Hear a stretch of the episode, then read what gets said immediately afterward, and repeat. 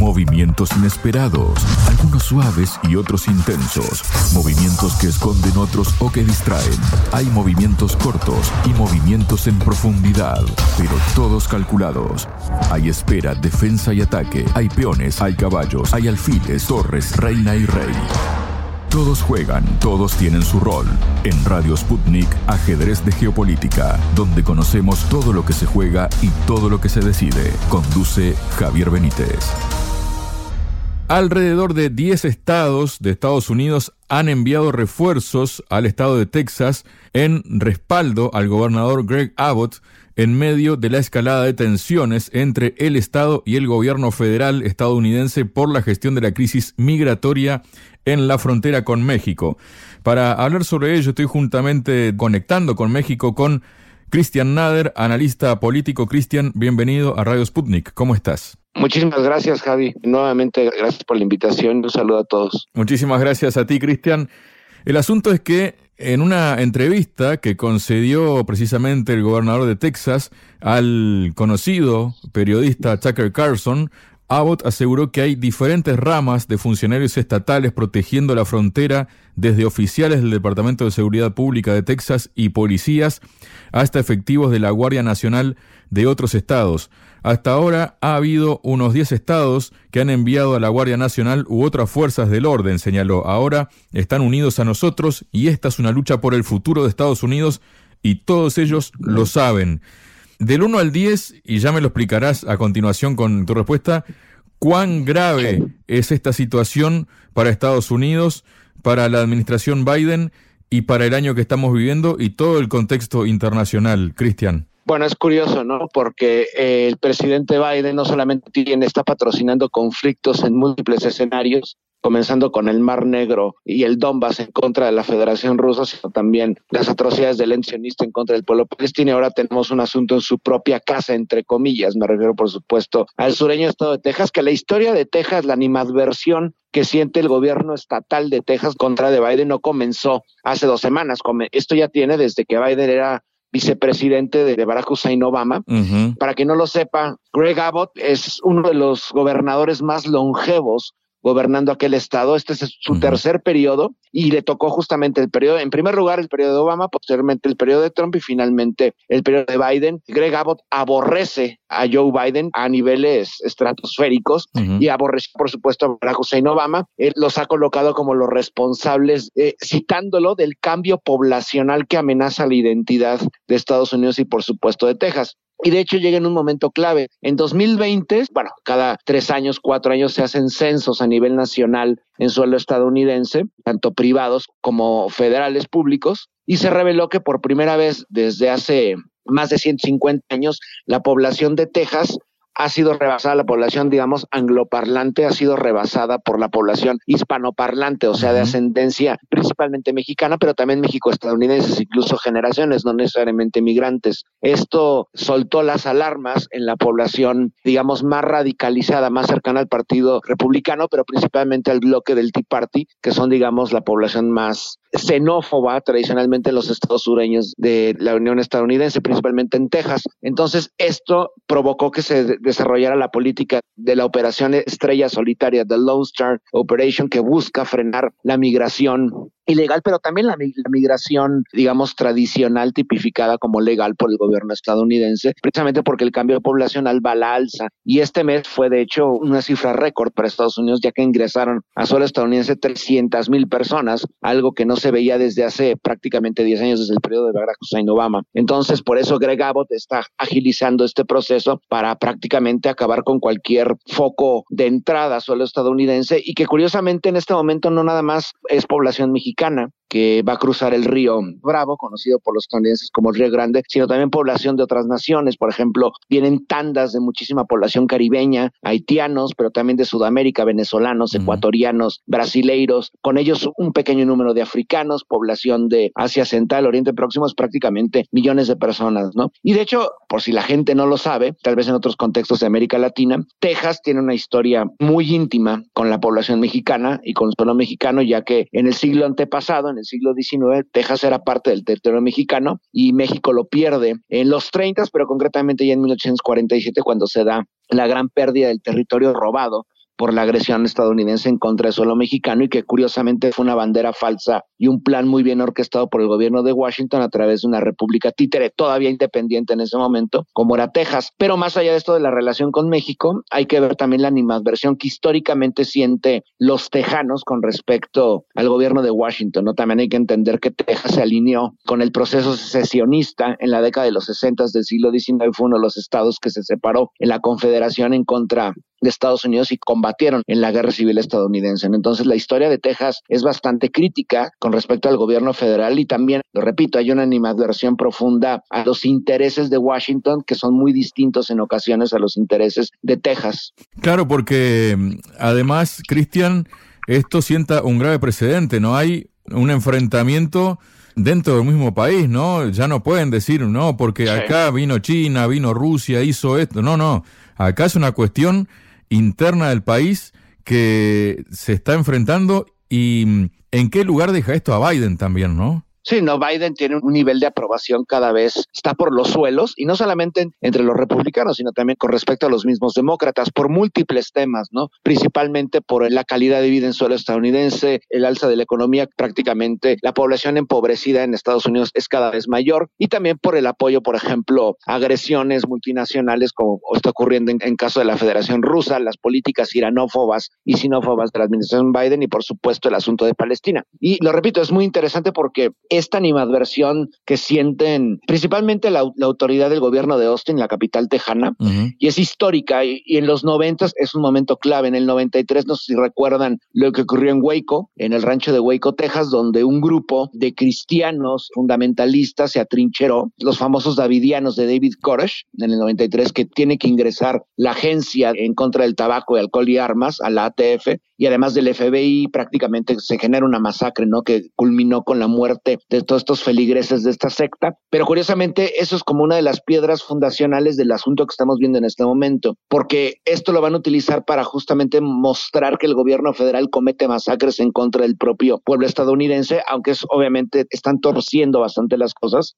pero esto no le importa a la gente, a los tejanos, a un grupo importante, los tejanos, porque Greg Abbott tiene un índice de popularidad extremadamente alto para ganar un tercer periodo bastante representativo, ¿no? Sino también en los otros 25 estados, lo acabas de mencionar, estamos hablando de que se están enviando incluso fuerzas de la Guardia Nacional de otros estados para frenar la migración ilegal a través del Río Grande, Río Bravo, e incluso si es necesario enfrentar a las fuerzas federales, o sea, la milicia, el ejército estadounidense en contra de fuerzas, para que no lo sepa, la Guardia Nacional en suelo estadounidense está integrada por civiles que en un momento de, digamos, de lucha armada podrían integrarse y reclutarse por una emergencia ¿no? Están compuestos principalmente por civiles que enfrentarían a un ejército estadounidense en dado justamente que siga el gobierno tejano desatacando las órdenes por parte de Washington, ¿no? Y además de esto, lo más peligroso de todo es que también hay grupos paramilitares dirigiéndose a suelo tejano, porque por ejemplo, el caso de Greg Abbott es uno de los más férreos defensores de la enmienda que justifica el uso de armas masivo por parte de los civiles estadounidenses, al grado que uno de los principales patrocinadores en sus campañas electorales fue la Asociación Nacional del Rifle, que conocemos el historial defendiendo el derecho a portar armas y esto ha generado un debate profundo en Estados Unidos porque a fin de cuentas son en parte responsables por la cantidad de masacres que año con año se suceden en suelo estadounidense. Entonces, para muchos esto lo ven como un escenario de ciencia ficción, incluso en suelo estadounidense. En suelo estadounidense es curioso, pero esto está pasando desapercibido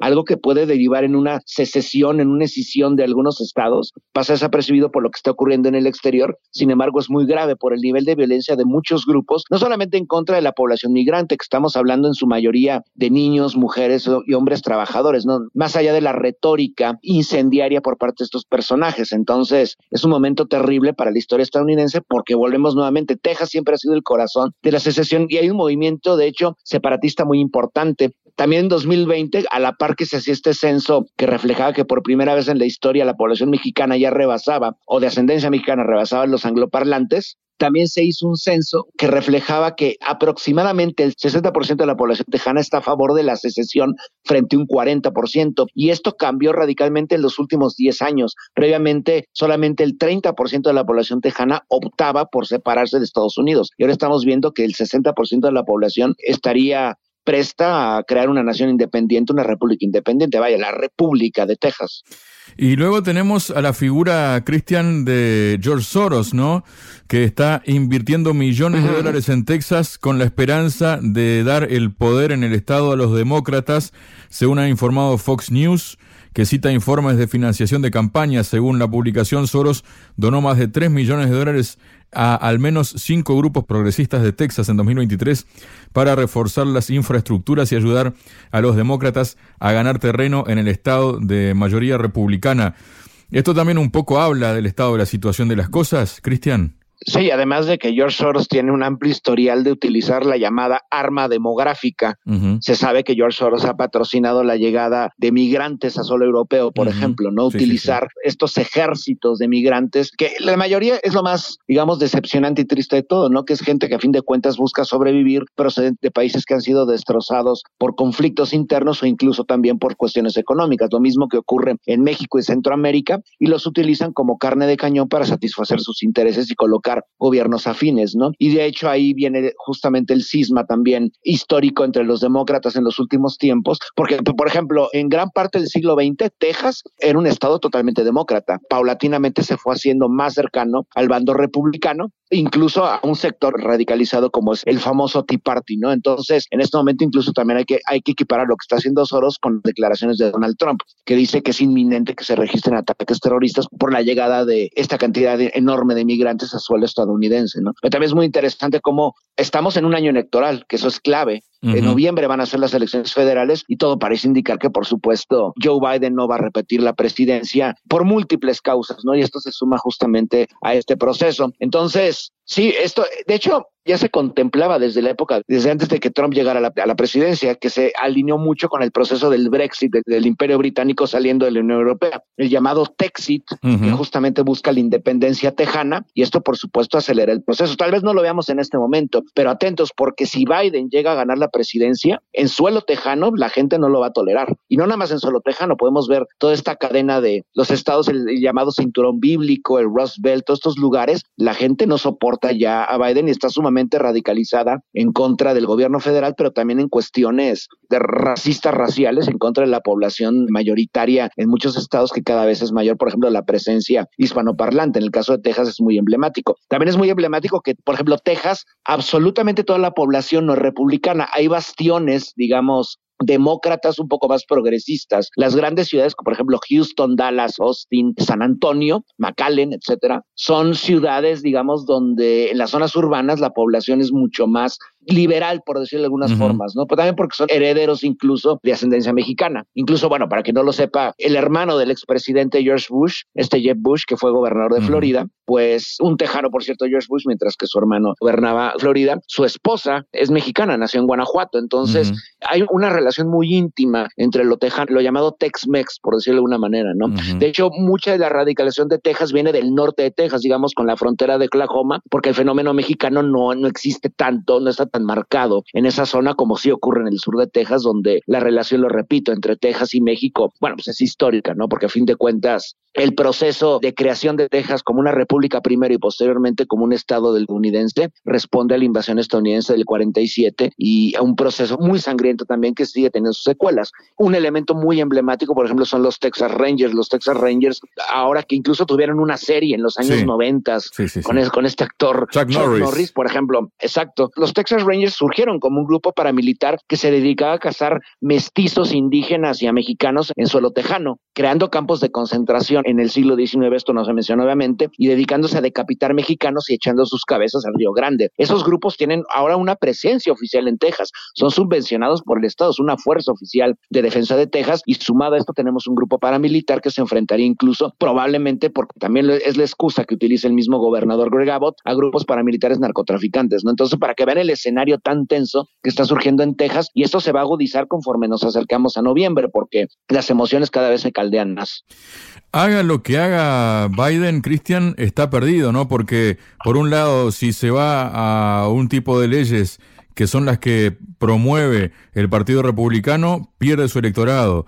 Y en caso, por ejemplo, también como se ha hablado por ahí, ¿no? De federalizar a la Guardia Nacional, también puede ser un problema. Y luego, si hay un enfrentamiento, ya ni hablemos de eso, ¿no? No, Biden, vaya, incluso por su misma salud mental no debería ni siquiera haber sido presidente en este periodo. Biden tiene una demencia senil cada vez más notoria y su política exterior es un desastre, su política interna es un desastre y vaya, lo único que piensa en Biden es seguir enviando armamento a Ucrania hasta que prácticamente no quede ni un ucraniano y por supuesto Ucrania es inminente su desaparición o por lo menos su transformación en algo mucho más reducido y por supuesto el caso sionista, ¿no? Donde se le ha volcado todo su electorado. Por ejemplo, el bloque árabe en suelo estadounidense, digamos el bloque de inmigrantes árabes, las grandes comunidades árabes, está totalmente perdido a favor de Biden, ¿no? Biden no lo va a tener y como vemos las cosas, probablemente también la población hispanoparlante en suelo estadounidense esté muy dividido, porque por ejemplo en Texas, a pesar de que van en contra de inmigrantes mexicanos, hay un sector muy importante tejano que son de ascendencia mexicana, pero son republicanos, población que se ha convertido, digamos, a los valores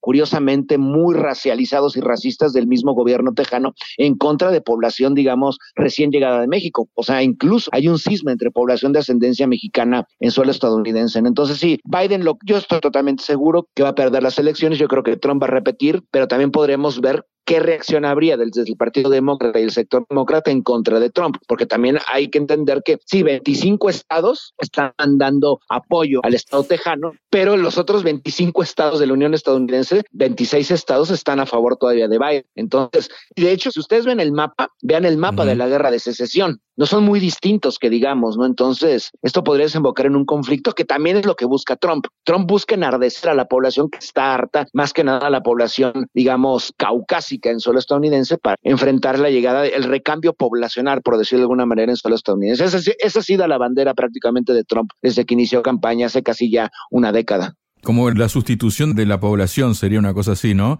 Sí, exacto. Digamos, hay, estados donde siempre ha habido presencia mexicana y de otros países, por ejemplo, de Centroamérica, como pueden ser California, Nuevo México, Arizona, Texas o incluso Illinois, que está mucho más al norte, que nunca fue territorio mexicano en la zona de los Grandes Lagos.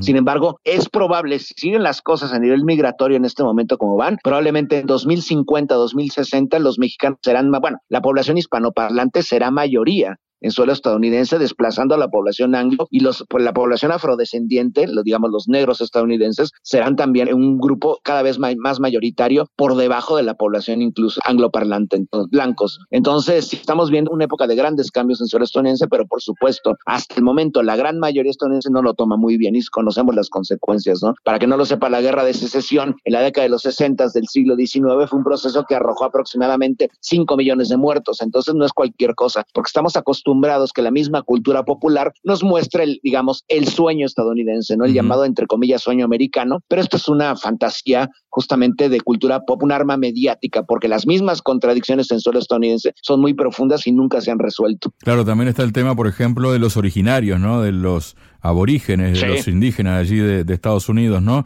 Cristian, finalmente, ¿cabe la posibilidad de que haya enfrentamiento armado en Estados Unidos? Yo creo que más que nada en Estados Unidos siempre hay posibilidad de un enfrentamiento armado cuando prácticamente todo ser humano que habita en ese país posee armas, incluso armas de grueso calibre, ¿no? Creo que es una posibilidad extremadamente cercana y más por la negativa del gobierno de Austin para retirar, por ejemplo, vallas de púas, que es una acción muy simple en este parque donde se desarrolla todo, porque hay un parque, para que la gente no lo sepa, es un parque público que al otro lado del río se encuentra justamente territorio mexicano y por ahí, por aquí entran grandes grupos de migrantes. Es tan sencillo como tendrían que retirar la valla de alambre de púas, pero no lo van a hacer obviamente, ¿no? Porque esto no nada más es una provocación en contra, una digamos una advertencia en contra de la población mexicana o de la población centroamericana que busca ingresar a Estados Unidos, sino también es una provocación en contra del gobierno federal estadounidense. Atrévanse a quitar el alambre de púas y tendremos, tendrán que enfrentarse a los verdaderos patriotas, así lo dicen tal cual, ¿no? Los verdaderos patriotas estadounidenses, ¿no? Entonces, yo creo que más que nunca, en los últimos 100 años, 120 años, una posibilidad de un enfrentamiento armado, no voy a decir una guerra de secesión, una guerra civil, pero un enfrentamiento armado entre facciones estadounidenses es muy probable. Muchas gracias, Cristian. No, muchísimas gracias a ti, Javi. Sputnik. Contamos lo que otros callan.